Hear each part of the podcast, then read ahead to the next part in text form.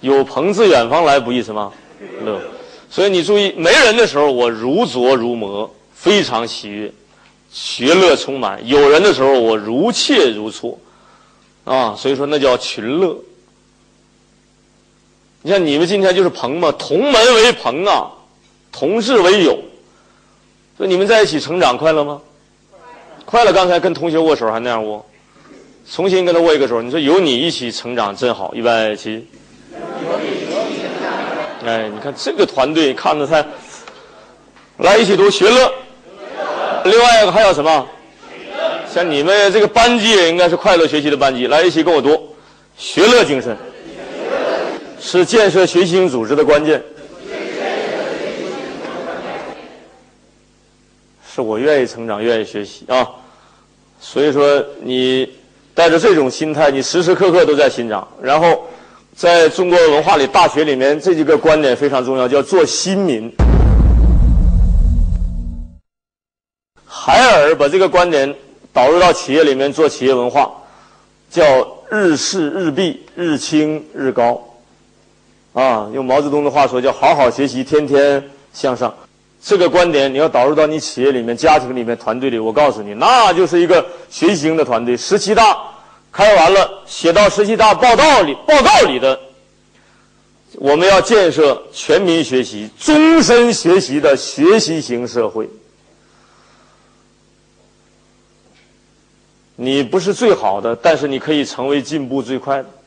争取做到让人家啊，士别三日什么？这句话太厉害了。所以毛泽东他说他身边的人好像都这样。他说三天不学习撵不上刘少奇。你看这个话，但你能不能做到让你的人三三天不学习就撵不上你呢？所以说以后不要去看人家过去评价一个人。我经常听人有人这样说：“哎，那个人我认识他。”啊，曾经什么几年前我在那儿，你都多长时间不见到人家了？二十一天之前你跟释迦牟尼一起托钵，二十一天之后人家菩提树下觉悟了。你再见到人，你说咱俩要饭的时候让狗给撵出来了，你跟人说那些有意思吗？另外，请你注意，真的几一段时间不见一个人，一定要重新认识一个人，就别说真的，就这武打小说里都有这样的场面。掉到哪个沟里了，或者进哪个洞了？三天不见，出来西门吹雪，孤独求败。你知道这三天人家干什么？啊，所以说孔子被联合国教科文组织找一个人命名的时候，选了那么多教育家，大家都发现都不合适，最后一再推崇推崇，是用孔子的名字命名吧。大家都知道，孔子学院现在全球遍地开花。伦敦的孔子学院开业的时候，这贾庆林同志亲自去给接盘。孔子在那个年代，人家带研究生就带了三千个，博士生就七十二个。啊，你们觉得一一个人一辈子要不要有好的老师？要。不要有好的导师？要。要不要有师傅？要。皇帝都拜师。啊，其实有你一生怎么样，跟你遇到过什么人，跟什么人交往有关系啊。往浅了说，万丈红尘三杯酒，千秋大业一壶茶。啊，所以说有一个老总，他说我现在钱是挣的差不多了，我现在正在努力争取做到谈笑有鸿儒，往来无白丁。要不然有的人是挣两个钱你跟他一接触，一看档次太低，一瞅就是个暴发户、土财主。另外，你一辈子接触什么人啊，很重要，啊，就包括自己，我本人也是这样。其实从小的时候，我在长春上的学，因为我们家是部队的。长春的人民公园原来是个开放型的公园，我早上经常到那里面踢踢球、踢踢毽子、跑跑步。但是我就突然有一天，我看到有个老者经常出现在那儿。这个人头发花白，但一看他的举止言行，那跟常人就不一样。我一看，这肯定是个什么人，高人啊！另外，他打太极拳打的才漂亮呢。他看的书都是竖着写的。但是我就想接近他，终于有一天机会就来了。那天下雨。啊，所以说他走的非常急，把他打完拳挂在树杈上那个手表就落在那儿，我就爬到树上把表拿下来。第二天早晨，他来的时候，我说：“老爷爷，啊，你的手表还给你。”那个时候我还没上小学呢，就没想到他蹲下之后就跟我聊天儿啊，还摸摸我的头，跟我聊了一会儿。他说你这个孩子啊，慧根很好，我想收你为徒。我那个时候也不知道什么叫慧根，但是我已经他仰慕了很长时间，那就拜个师嘛。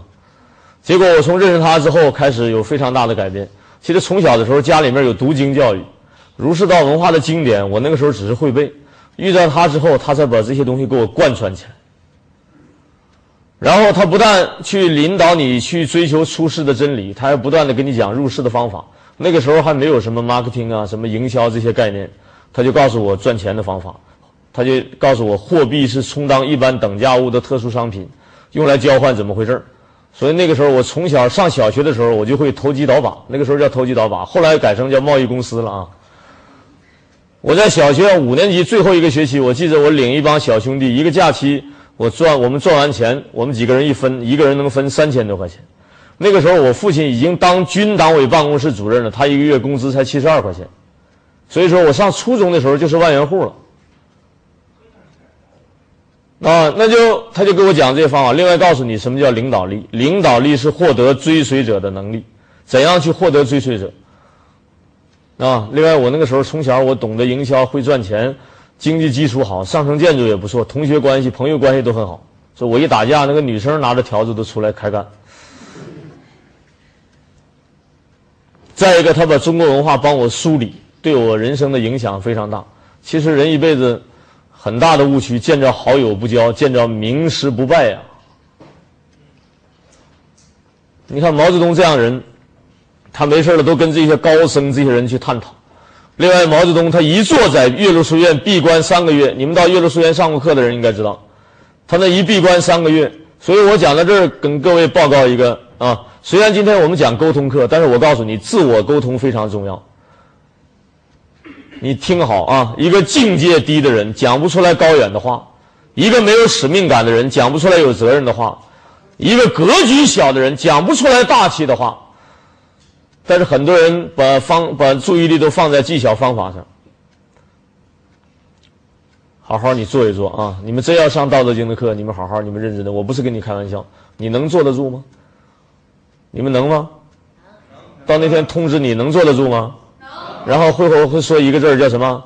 忙啊！心亡为盲，你永远记住，不要一辈子忙的连修心的时间都没有，连认识自己的时间都没有，连活着为什么？的反省的时间都没有，那就麻烦了。凡是能干大事的人，都是能够坐得住的人，啊，释迦牟尼一坐几个月，达摩一坐九年，毛泽东一闭关三个月。啊，另外，这个毛泽东讲了一句非常有意思的话啊，叫“精通的目的全在于什么应用”。他是对中国文化不但了解，而且是一个会用的人。三大纪律八项注意，就是儒家里面的五常。而且毛泽东有手稿，而且是根据《论语》里面的五常。你看这个人，是对中国文化不但了解，而且一个会用人。所以毛泽东对孔子是非常尊重的。啊，三大纪律八项注意，这是企业识别系统最好的文化。只要唱着这个歌往村里面一走，人家就说我们自己的队伍来了。国民党一进去就说国民党来了，实际上兵源都是一样的。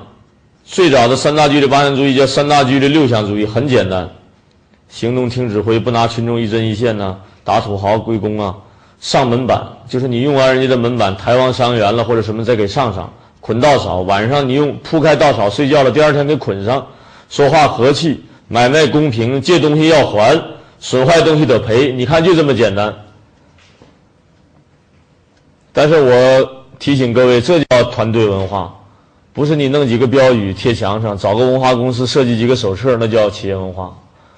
我到企业有个企业我去试过，企业的 CI 手册什么手册这么厚一本，但是我问他的中层干部，连百分之五十的内容都记不住，那又有什么意义呢？所以说，企业文化建设不能交给别人呐，因为跟你的价值观、跟你领导的企业的价值观有必然的联系。最好的团队文化是做人的文化啊！最后改成了三大纪律八项注意，听着很简单啊。然后最后在媒体上开始不停的报道颁布，最后变成什么歌曲？这个这个人知道是谁吧？他有一次，他率领他的全队在打一场比赛的时候，他有一次在后场带球，但是对手连踢带拽，连拉带踹，最后他还是把球送到对方球门里去了。过后，说有个记者采访他，马拉多纳一句话感动了几乎全世界的球迷。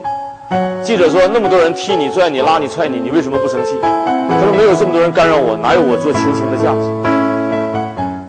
他说：“你想想啊，如果他得到球，对手让开一条路，他自己的溜达进去了，有意思吗？”他说：“正是这些人用了那么多不规则的动作，才展现了我高超的什么球技。”他说：“那你为什么不报复对手？”他说：“报复对手最好的方法就是把球送到对方球门里去。”你们有没有注意，当一个人心态好的时候，他的思考是正面的，他的行为是精进的，他的表达是正面的，这叫正思维、正见、正语、正精进。可是我们有的人，人家不特意踢他一脚，有的球员球不管了，对着人就开干。啊，有一个人就没整好。这个最后那场球，如果他好好踢下来，听说法国人都要在凯旋门给他修底座，要给他树碑立传了，要变成法国人的精神领袖之一。没想到怎么样？一个念头，啊，一个行为，几秒钟之内。好像几乎一生的积累差不多毁于一旦，很遗憾。所以说他他听说最后悔的一件事就是没读老子的《道德经》啊。胜人者有力，自胜者强。人最大的敌人就是谁啊？你自己。我们每个人都有心情不好的时候，都有想出口伤人的时候，都有不好的念头产生的时候，怎么办？把这句话写下来啊！不怕念起。就怕劫持。有一个老板，他说我每天这样去修为他自己。他说我出门之前先抓一把黑豆，装在裤右手的裤兜里，然后再抓一把红豆装在左手的裤兜里。他说每当我有一个不好的念头产生的时候，我就从兜里拿出一个什么黑豆来，然后止住它，放到上衣兜里，回去好反省。他说我有一个善念、好的信念产生的念头产生的时候，我拿出个红豆来。十傻也放在兜里，回去查一查。他说：“我刚一开始用这个方法的时候，一天一把黑豆不够用的。他说老有不好的念头，老嫉妒别人，老想说别人坏话。他说一年之后，我发现黑豆不怎么动了，老想摸红豆，老拿红豆的时候，他说我发现我的家庭和谐了，我的团队和谐了，我的团队越带越大，朋友越交越多，事业越干越好。所以说我再说一遍，知识是学来的。”能力是练出来的，人的德性、人的福报是修出来的。所以说后半段，我可以在这方面我给你讲一讲啊。人一旦有了善信念，常护持。这个这里有没有山东的学员？啊，这有哈。我山东一个企业，我是他企业这个，他企业请我去给做内训，他的董事长是我清华大学的领导力班的学生。然后他给我打电话，他说：“翟教授，我晚上接不了你了。”我说：“怎么的了？”他说：“我赶不回去了。但是晚上我回去之后啊，我我好好请你喝点酒，我给你接风。我让办公室主任去接你，行不行？”我说：“谁去接我都一样。”我说：“我认不认识办公室主任？”他说：“你不认识。”我说：“那我俩怎么接头？”他说：“你出了机场之后，发现有一个人拿着你的一张纸，上面写着你的名那就是接你的人。结果我出了济南机场，我找我名就找不到了。”最后终于找到了，我发现有一个人拿着一张纸，是写的我的名，但他倒着拿了，还不是举起来拿的，放在肚脐的下面啊，这样。所以说我刚想心态不好，突然想起来人要有什么心，随心。我那天调整的就非常快，我想快过春节了，过年的时候一般贴福字正着贴，倒着贴，倒着贴就表示什么到了？我想人家倒着拿你名接你，就表示你到了呗。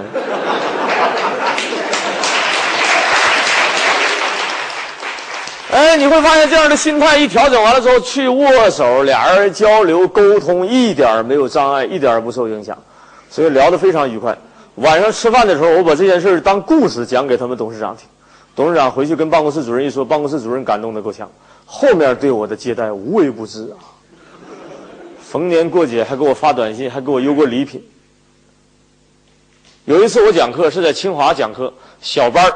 那个教室比这小，五十多个人的班，棚子也比这矮，正对着我脑袋上面一个灯管，我不知道是跳炮坏了还是灯管坏了，反正我在那讲课，他对着你老在那蹭蹭蹭蹭，老闪。你想想，你讲课脑袋上面一个灯对着你，老闪多难受，赶快调整心态啊！我想这就是我课讲的好，我全把它当成记者的闪光灯。哎，心态这样一调整，你会发现它在那越闪，对你的加持就越大。所以说，请把这句话写下来：境由心造。所以世间本无事，庸人自扰人呐。咱们主持人是东北人啊，我一问这是黑龙江人。我到黑龙江佳木斯讲课的时候，那天他们说没买着飞机票，是单双号，怎么回事？给我买的软卧票。晚上这个一个地方约我的稿子，我在上面不是稿子，也没跟大家聊天但是天亮的时候，我喜欢交朋友，我就从上铺下来了。我想出去洗把脸，回来跟这些人聊聊天结果我下来之后，那个屋里住着四个人。我下来找鞋的时候，我发现我鞋少了一只。那我说我鞋哪儿去了呢？正好正在那找，找不见，门开了，滋儿一下开了，进来一个大汉，一个脚穿他的鞋，一个脚穿我的鞋。那么长得也大，将近一米八，大个子，把我鞋的鞋跟踩在脚底下塌了进来。我看看我的鞋，我看看他，他看看我，再看看鞋，脸就红了。对对，对不起，不好意思，咱俩穿一双鞋。我那天就有随喜心，我说没事咱俩住一个房间，穿一条裤子都没事我说你穿回来就挺好。我没想到，我就这样一句话，那个将近一米八的大汉眼圈就红了，站在那个地方看我半天，然后把鞋给我换过来。我出去之后洗完脸回来，我再进来，我发现那个小桌子上摆着满满的小吃。他把酒拿出来，他说这是我从加拿大拿回来的洋酒。我给你喝点小酒，我想跟你交个朋友。我说好，那就喝点小酒吧。我俩结果越聊越开心，越喝越高兴。我也不知道他什么时候通知的。到了目的地之后，外面停了一排高级轿车。他说：“我知道有人来接你，但是你上我的车坐一下，哪怕坐十米，你再下来，让我尽一下地主之谊。我们东北人好客。”我说：“好，那就上你车坐吧。”结果我上了车，你好意思坐十米再下来吗？结果接我的车在后面跟着，一直跟到了。目的地之后，他听说有客人，他说我可不可以听？我说人家是交钱的。他说你就说一下，我我旁听一下。我跟那个主办单位说，我说是我朋友来接我的啊，叫他听一下课。他说啊，你来的人，你带的人，那那好，没问题。结果听了一上午课，他也不愿意占别人便宜。中午的时候，就是请我去讲课的主办方，他安排了一大桌，把大家都请了，敬了三杯酒，把手机拿出来，他说我姐姐骂我好几遍了，两年没回家了，母亲也着急了，家里面把接风宴席摆好了，我再不回去不像话。我说：“那你赶快回去。”他说：“我舍不得你啊，啊，你看，他说我晚上再再给你打个电话，打不打扰你？想再跟你聊聊。”我说：“不打扰。”结果晚上我讲完课之后，他差不多到快下半夜一点才给我打电话。他说：“我刚回来，同学朋友来了一大堆，推不开门，半夜他们才走。这个点打电话不打扰你吧？”我一看表，快一点了。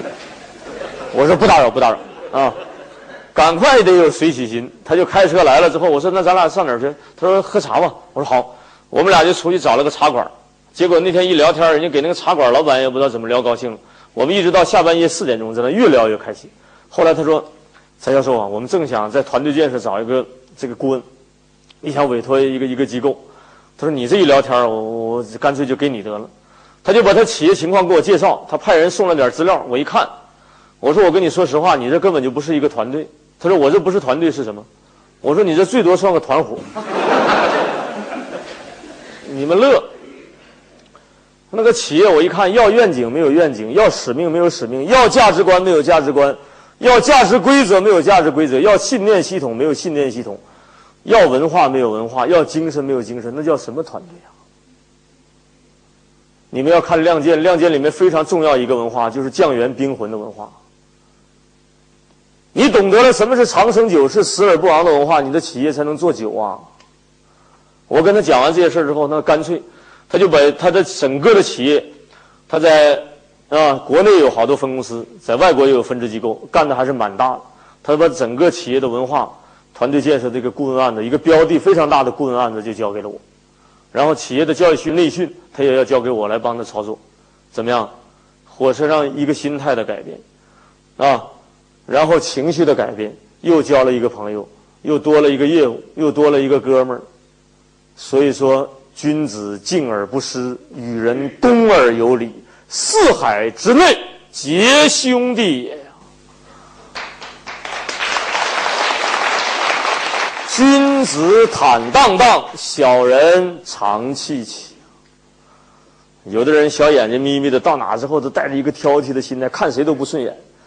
我就记得我搞一次团队建设的训练，刚分完工作小组，那个队长就过来找我，翟教授，求你点事儿。我说干什么？给我换个团队呗。我说为什么给你换个团队？你是队长，我那个团队人素质有点差。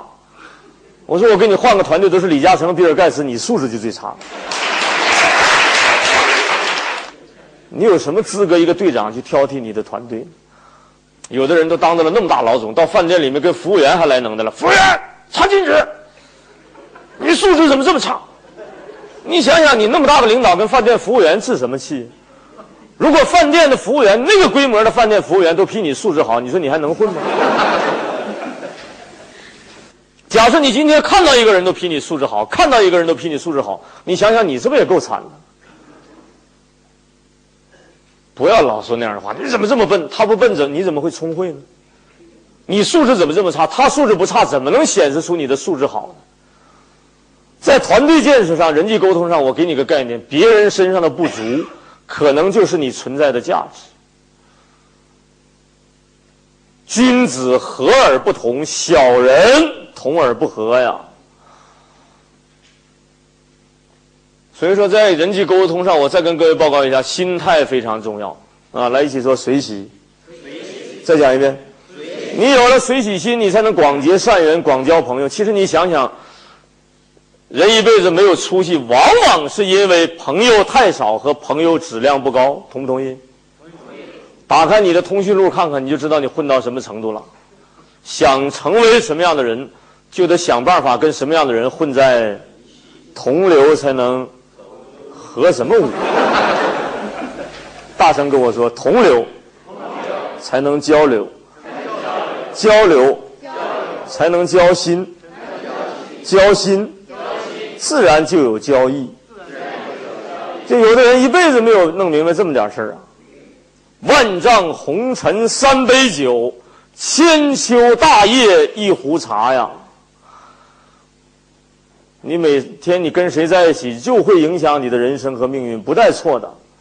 另外，听过我讲营销的人，我记得我告诉他们记住三句话：第一句话跟我说，人脉等于钱脉。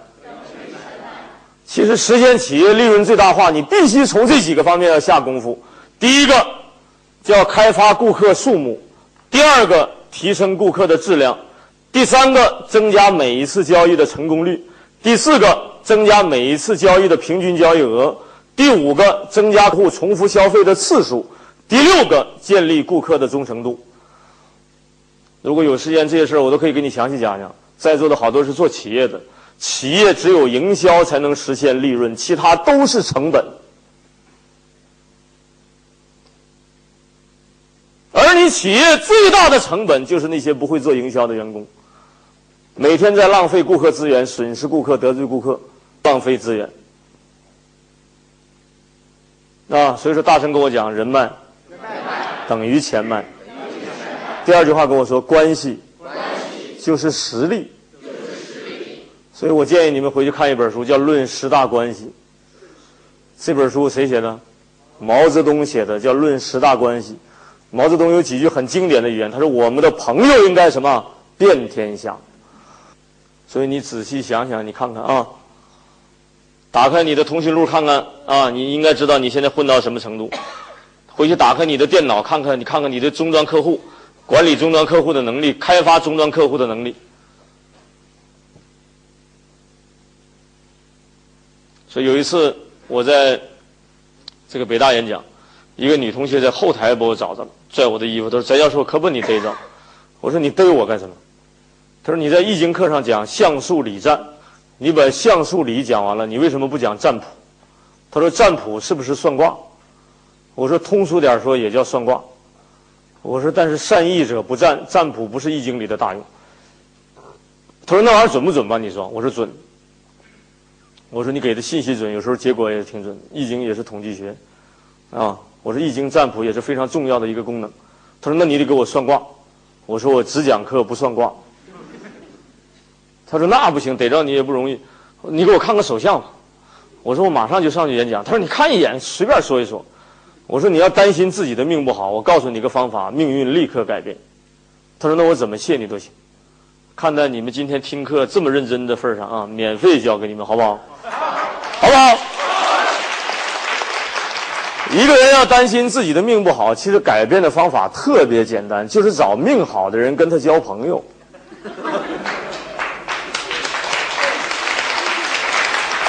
找一个命好的组织，找一个命好的团队加入进去。你的命不好，别人的命好，你跟着命就好了。忙忙碌碌穷算计，算来算去，听听《道德经》老子怎么说的。他说：“圣人常无心，以百姓心为心。圣人不积，既以为人己欲有，既与愚人己欲多。天地所以能长且久者，以其不自生，故能长生。圣人后其身而身先，外其身而身存。”非以其无私也，故能成其私。所以说，各位跟我讲一句话：最大的自私，就是无私。其实你来上学，我再说一遍，两个目的：第一个是学知识、悟智慧，回去以道育树干事业；第二个目的，交朋友、整合资源，祖国处处有亲人。所以说，大声跟我说一遍：人脉等于钱脉。同意的举个手。大声讲 yes。第二个关系就是实力。同意就找你旁边的同学，把手跟他握在一起，眼睛看着他，大声说：“你说让我们发生关系吧。”来，一起说我的事业，我的财富，以及我的未来。其实，往往取决于我跟多少人发生关系，和什么人发生关系，以及发生关系的程度。我这么说通俗了吧？就这样的事儿，有的人一辈子也没悟明白，以为拿几个本子、弄几个文凭，然后到哪儿孤芳自赏，通讯录上连几个样样的朋友都没有，出点事儿都没人救他，死了都没人抬。你那样的人会有出息吗？人家比尔盖茨上大学的时候想起一句话：找老师分享，同学啊，找老师分享，老师批评他；同学分享，同学这个贬他。比尔盖茨一急眼，我不念了。那句话叫“不定哪天比尔盖茨到你家干什么”，就是跟你发生关系。今天怎么样？全世界的人几乎都跟他发生什么？所以说他自然是世界首富。另外，你回去打开你的通讯录看看。你看看你有多少像样的人脉资源，有的人还要把事业干到哪儿去？上面连几个省长的人脉关系都没有。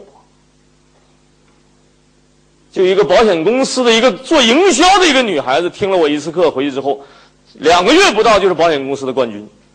她说她发现过去什么扫楼面对那个资源不对，她现在的销售地点变成了高尔夫球场，她发现立刻变了。她说她花了一段时间学会了打高尔夫球，她没想到她往那个堆里一进，人家自然就找她理财。他过去跟人一推广都是哪出事了再怎么怎么样，他今天完全是从理财这个角度上，你那么多钱拿来我帮你理一理，你只是把存款放到放到另外一个地方，对你还有好处，又安全又升值。可是你想想，你每天都跟谁在一起？另外回去打开你的企业看看，你有拓展终端客户的能力吗？另外，有的人你看到哪儿一脸阶级斗争，看谁都不顺眼了。从今天开始，建立随喜心，广结善缘，广交朋友。回去有几本书，我建议你一定看看啊。比如说坎耐基的人际关系学，我建议你看看西方人的。另外，中国的啊那个《论语》，不是像有人讲的那样，我给你从头看看，那是教你怎么做人，然后在不断的提醒你怎么做人，然后不时的提醒你怎么出世追求真理。所以说，《论语》里面既有入世的智慧，也有出世的真理。那里面有商道，有王道，有人道，有天道。你把所有营销的书都看完了，中国人用一个字把营销的概念全给你解读了，就是儒家那个“儒”字。什么叫营销？就是满足人的需要。所以说，最后啊，要快结束了，请你们再记下来一个好的领导人。要具有利他心，所以说这个人的书你也可以看看，他叫稻盛和夫。这个人一辈子缔造了两个世界五百强。他在成为京师公司的老总，京师公司已经进了五百强的时候，他每年还干一件事，就是出去托钵。这个你们读过他的故事的人都知道啊。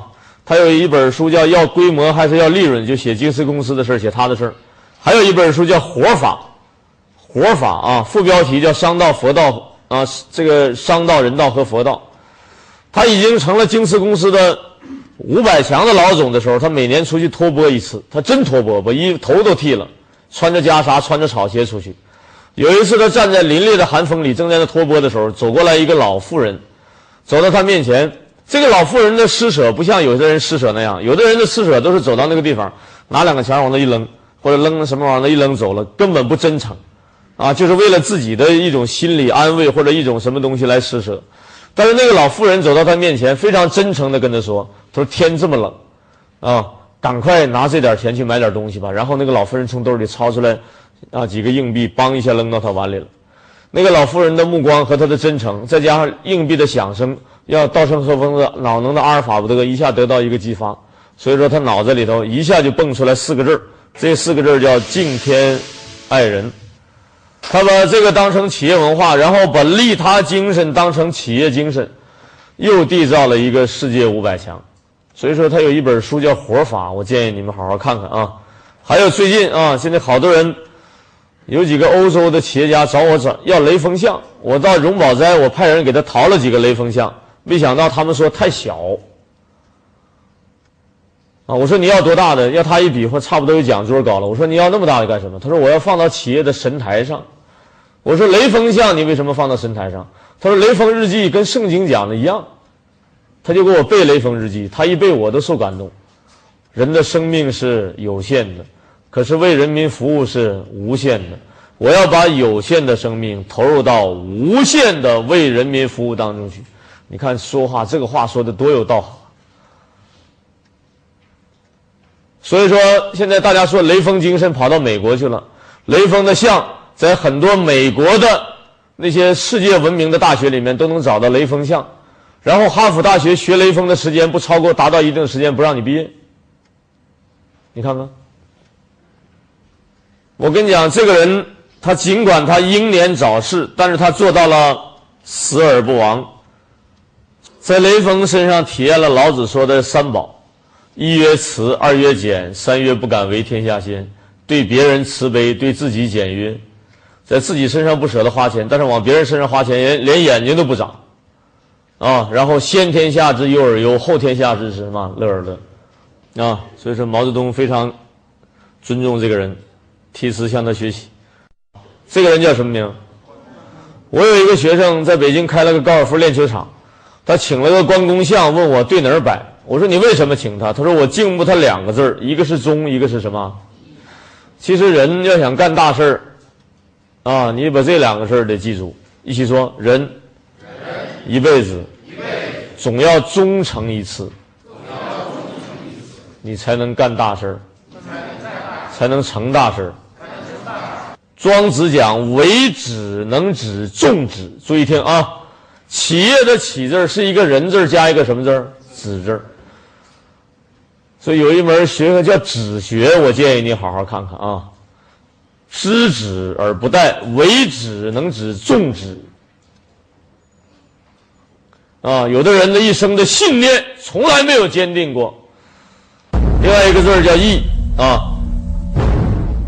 这个“义”字上面就是人民币的羊角号，下面是个“我”字啊。但是这个字也在告诉你，想赚大钱很有意思，得仁义仗义。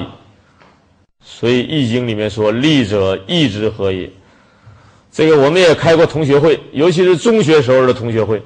每次开同学会的时候，我就观察这些同学，我就发现一个事儿：我们上中学的时候，比如说一到买电影票的时候，总有一些人，我们都去抢着往那个窗口里递钱去付钱，然后就抢着付钱。但是每次买电影票的时候，你就会发现总有那么一两个人在那个地方锁不上自行车。那在那地方，我也不知道他那个自行车怎么那么难锁。这边一买完了，他帮一下也锁完了。啊，一到吃饭快付钱的时候，他不是上厕所了，就上哪溜达去了。那时候买个那叫冰棍，啊，后来叫雪糕。就买冰棍的时候，我们一要买个冰棍，他就拿出来一个大片或者什么破不开。但是我告诉你，若干年过去了。你会发现那些抢的付账的人，那些抢的买票的人，到今天为止没有一个缺钱花。那些老锁不上自行车的人，我告诉你，到现在为止我没发现一个人富有的。这叫宇宙法则。利者义之和也。这都是文化啊！你要读过《易经》里面这些话，都应该往心里去。何以守卫曰仁？何以聚人曰财呀？大学里的说的更明确：财聚则民散，财散则民聚。所以说，老牛牛根生他把这句话整懂了。他说：钱越花越多，股份越分，企业越大。啊！但是有的人还告诉我，他占公司百分之九十八的股份，你就差二了，就都跟这样得了呗。财散人聚，人聚钱来。你看，这不都是常识吗？所以这些文化以后有时间，我建议你好好啊。中国文化里面有商道，有人道，有天道。啊，但是整个的层次是这样的：失道而后有德，失德而后有仁，失仁而后有义，失义而后有礼。夫礼者，忠信之薄而乱之首也。所以说，孔子呼唤克服礼，是因为那个时候已经礼坏乐崩。所以我们今天呼唤荣辱观，就是今天我们已经到了道德的很底线的底线了。道德没有了，就有仁义礼智信；仁义礼智信没有了，剩下的就是荣辱观八荣八耻了。如果一个人连荣辱观都不知道了，那你就不是人了。所以说，你也检查一下你的企业、你的团队在什么道德水准上，道德底线很重要。比如说，一个老总用人，啊，他说我这个财务我知道他会占点小便宜，但是我知道他不会携款逃跑。你看他有底线，但是我就认识一个老总。在这个河南开了个公司，最后他携款可以逃跑。人的底线很重要啊！大道废才有仁义，智慧出有大为，六亲不和有孝慈，国家混乱有忠臣。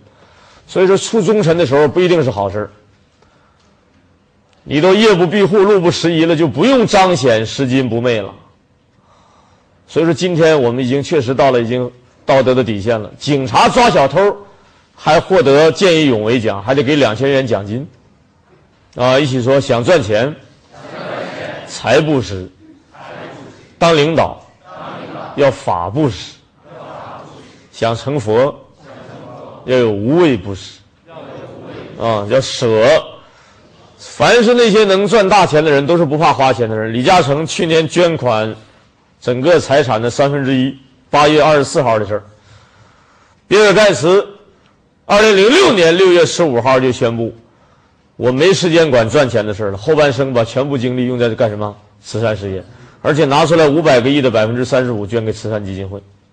霍英东一辈子捐款一百五十个亿，学习菩萨的慈悲喜舍。所以说我提醒各位啊，我这句话跟我读一遍：奉献于社会，奉献于人类，这样的思维方式。是宇宙本来具备的意志，所以你好好学习中国文化啊！毛泽东这些人都懂得这些道理，所以说他没事了老说这样的话：革命第一，工作第一，什么第一？他人第一。他老写这样的字儿，要为什么服务？你看横的写完了，竖的写，最后还加上几个字儿：全心全意。所以这个人他也做到了死而不亡。啊，圣人常无心，以百姓心为心。在座的老总，你以员工心为心了吗？你以客户心为心了吗？你以百姓心为心了吗？心天之心，乐民之乐。啊，宇宙即五心，五心即宇宙，这个格局更大了。来，一起跟我读商道、人道、天道，这些你都应该好好了解一下。一个人能够明天道、了人道，再开启商道。你的人生才能带来圆融，但是怎么去明天道？一定要懂得一件事，叫虚极什么静笃，这是《道德经》里面最核心的一个观念。《庄子》里面的心斋坐忘啊，人在大脑在虚极静笃的状态，就出现阴阳状态。最后啊，应该知道，人的一生都是一个体道、悟道，最后得道的过程，那就朝闻道，夕死可以。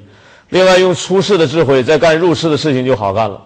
一个明天道的人，一个了人道的人，再去开启商道，你求的利是千秋利，你求的功是百世功，你求的名也是万岁名。啊。所以说，在课程结束的时候，我提醒各位，你们都是优秀的企业家，应该为民生立命啊，应该为天地立心，为往圣继绝学，为万世开太平。所以说，两天的时间，我就不知道我的交流和分享，你们有收获吗？